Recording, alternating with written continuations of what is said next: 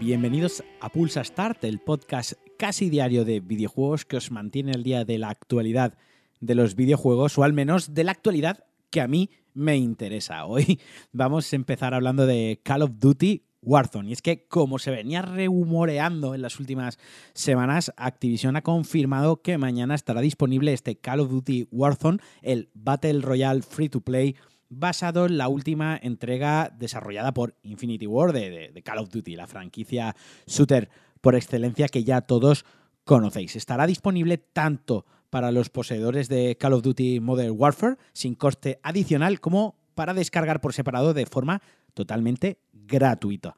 Warzone nos meterá en partidas online de hasta 150 jugadores en escuadras compuestas por tres jugadores. Esto a mí me ha dado la bajona. No me gustan los juegos por equipos de tres jugadores. Creo que el número ideal es cuatro, siempre cuatro, pero bueno, de momento, de inicio, tendrá además dos modos de juego, uno en forma de Battle Royale más clásico, aunque con sus peculiaridades y sus cositas de Call of Duty, y otro llamado Saqueo, donde los equipos recogerán la mayor parte de, eh, o la mayor cantidad, mejor dicho, de efectivo, es decir, de un dinero virtual o de un, un ítem, un coin o como lo queráis llamar, dentro de la partida.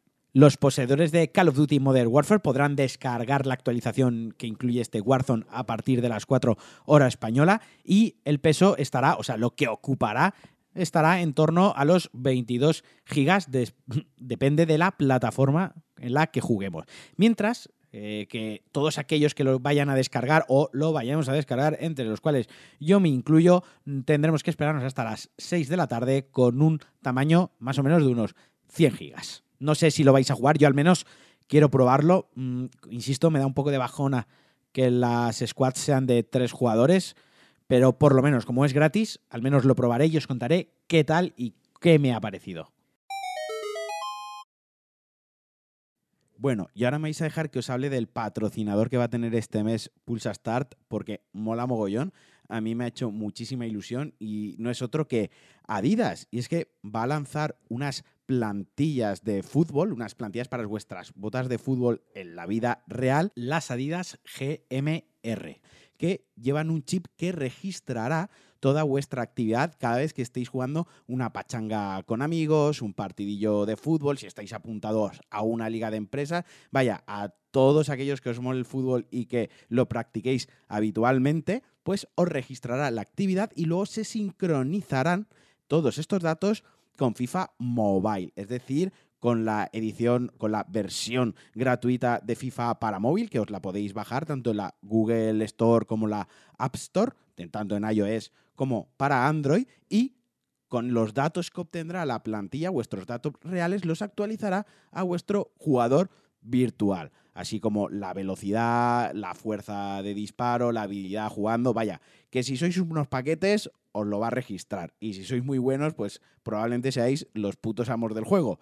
A mí me parece una auténtica chulada y me parece que Adidas está innovando un montón con, este producto, intentando acercar el, el, fútbol real, ¿no? Al fútbol virtual. Y de verdad, me parece muy, muy chulo. Así que ya sabéis, el patrocinador de este mes es Adidas. Os hablaré más, os iré explicando un poquito más de estas plantillas, de este gadget me parece una auténtica chulada. Y Sony ha confirmado, ha anunciado, ha dado ya la fecha definitiva para el lanzamiento de Ghost of Tsushima, este juego ambientado en el Japón feudal de acción y combate, que es el nuevo juego de, Sucker Punch, el, creador, el estudio creador de la franquicia Infamous en exclusiva para PlayStation 4. Este juego fue anunciado en 2017 y desde la pasada gala de los Games Awards de 2019 sabíamos que llegaría durante este verano, pero la compañía japonesa todavía no había dado una fecha definitiva. Ahora la tenemos y es el 26 de junio, el día siguiente a San Juan. Recordemos que estamos ante una aventura de acción en tercera persona en un mundo abierto ambientado en el Japón del siglo XIII, el Japón feudal, donde encarnaremos a Jin Sakai, o sea, un, un samurái, un espadachín japonés. Además, se ha, aprovechado este anuncio para eh, sacar, lanzar un nuevo tráiler sobre la historia y la verdad que tiene muy, muy buena pinta. También han hablado de las ediciones, podremos adquirir la Standard Digital Edition, que es la copia estándar digital del juego en la Store sin más, y la Digital Deluxe Edition, que además del juego incluirá un aspecto, una skin para el héroe del juego, además un talismán de valor de no sé qué historia, bueno, em, cosas para, para in-game, ¿no? Y luego en ediciones físicas tendremos la estándar, la estándar Plus que traerá una lámina AdWord, una edición especial que traerá, digamos, todo lo que trae la edición especial digital y luego la coleccionista que viene con un monigote, que viene con una figura que aparentemente parece bastante chula, pero Habrá que ver al final cuál es el resultado, además de un libro de arte pequeñito de unas 48 páginas editado por Dark Horse, que eso a mí me llama bastante la, me llama bastante la atención, perdón, y además una reproducción artística de lo que es el mapa del juego impreso en tela. Esta edición tiene bastante buena pinta, la verdad, aunque yo si pillo al final acabaré pillando la digital porque ya tengo demasiados trastos en casa y no quiero más historias.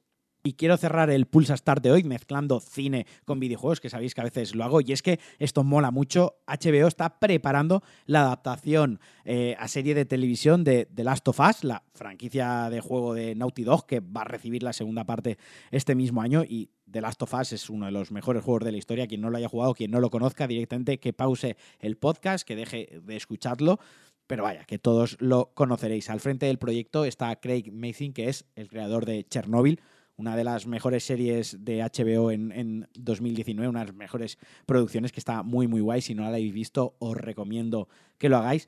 Así que tiene muy buena pinta. Todavía no se ha anunciado cuál va a ser el cast, quién va a interpretar a Joel, quién va a interpretar a Ellie. Yo soy de los que está convencido de que cuando lo anuncien habrá gente muy descontenta, porque en estas cosas siempre pasa, que da igual a quién anuncien, da igual al actor o a la actriz en cuestión que pongan, que siempre hay gente descontenta. Pero yo confío plenamente en HBO y sobre todo confío plenamente en el responsable de Chernobyl, porque fue una serie que me fascinó.